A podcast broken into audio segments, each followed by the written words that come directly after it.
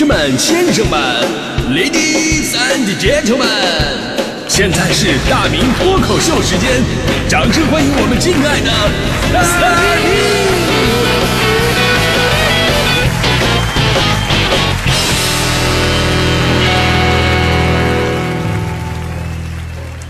明！好，欢迎各位来到今天的大明脱口秀，我是大明。哎，现在很多朋友没事呢，就喜欢刷手机呀，看看短视频什么的。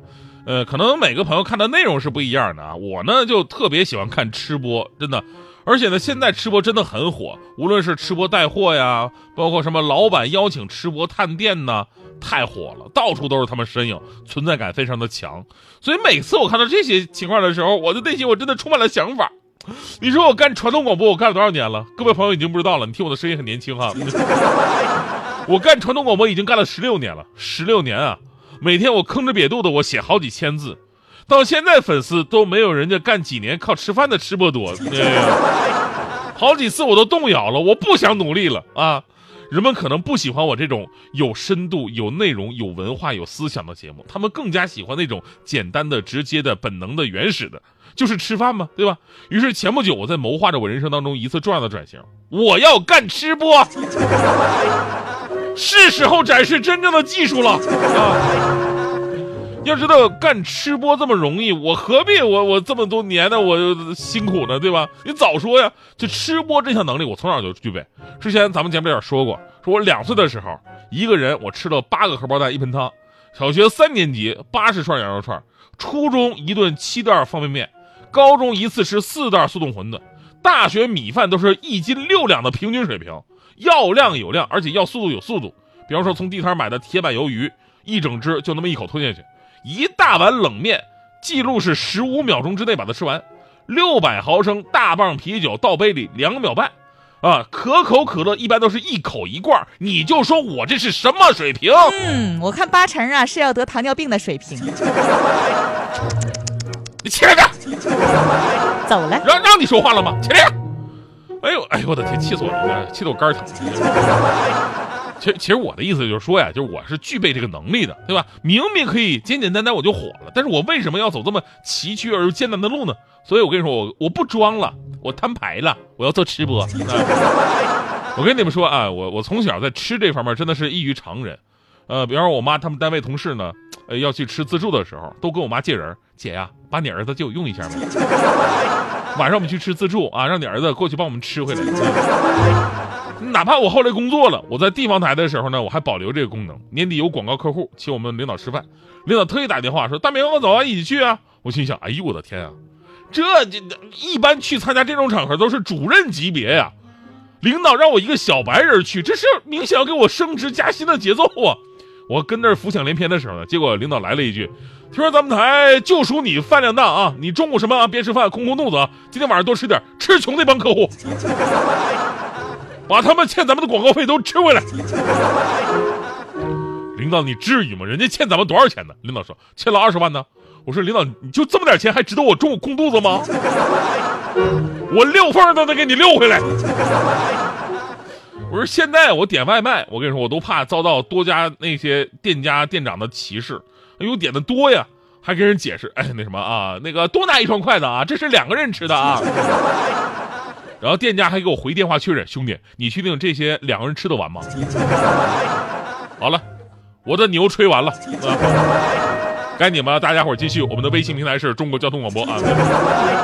啊，其实生活当中啊，我们经常看到“大胃王”这个词儿，但是“大胃王”呢，其实分两种，一种呢是平时自己的饭量真的是很大，有点像以前的我，就是每顿吃的东西确实要比别人多很多，当然也是正常现象啊。那即便是大胃王啊，也是在合理范围当中的。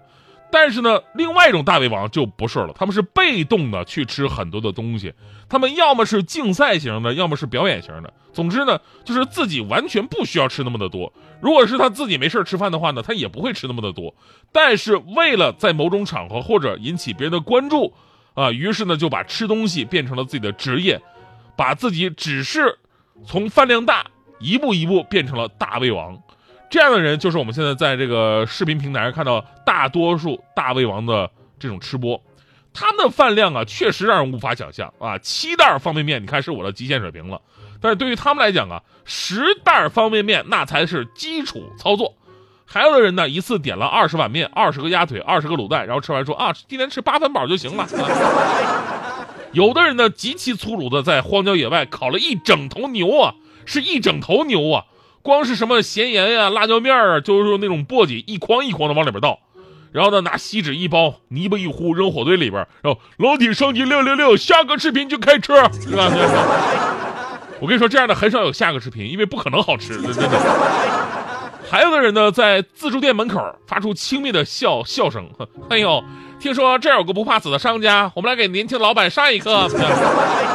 然后进去拿了上面所有摆放的自助餐的食物，跟服务员要了仨锅，把东西全给吃了。转身说下一家。哎我，哎呦我的天哪，这些吃播怎么说呢？确实吃的让人叹为观止。当然了，这里边作假的也很多啊，有的呢是吃一点儿，然后倒掉了大多数，靠视频剪辑骗人。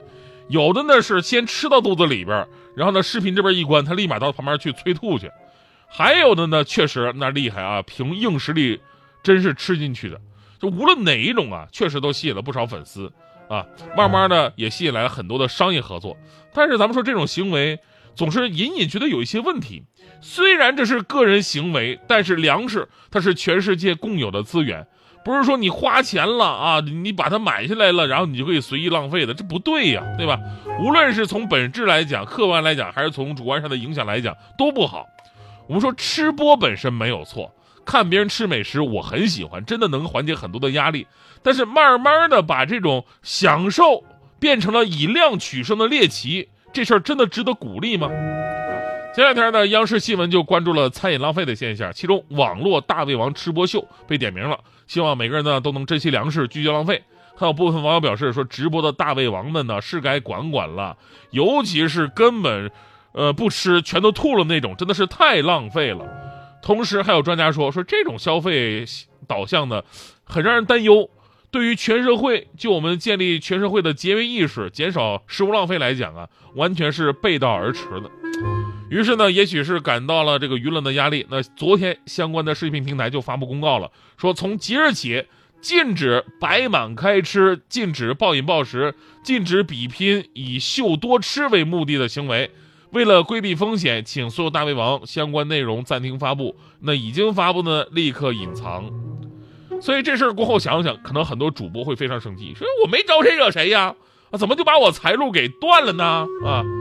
其实咱们仔细想想，除了减少浪费，其实更是给你健康一次机会啊！你自己一个人吃的时候，你真的会吃这么多吗？我想并不会吧。所以变相的来说，这算不算是一种食物浪费呢？而且暴饮暴食的危害，我们每个人都知道，而生命折在吃播这条路上的人也大有人在呀。所以我我我说了这么多，我我也自己想了很多。我想我还是老老实实的写稿子吧，做什么吃播呀？还是做脱口秀吧啊！因为我想了，真有一天我这人没了啊！你们可以说，哎呦，大明啊是写稿子累死的啊！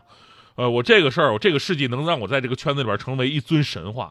而我要是说做吃播做没了，死因只能是吃饱了撑死的。这个说出去，我真的是太没面子了吧！所以呢，我现在基本上我也开始控制自己的饭量了。那天我就说嘛，我争取一个月我先瘦三十斤，然后呢，剩下这二百五十斤我再慢慢减。所以基本上我已经把碳水什么的都戒了，顶多吃点全麦面包什么的。这已经是坚持的第七天了啊，效果还可以啊。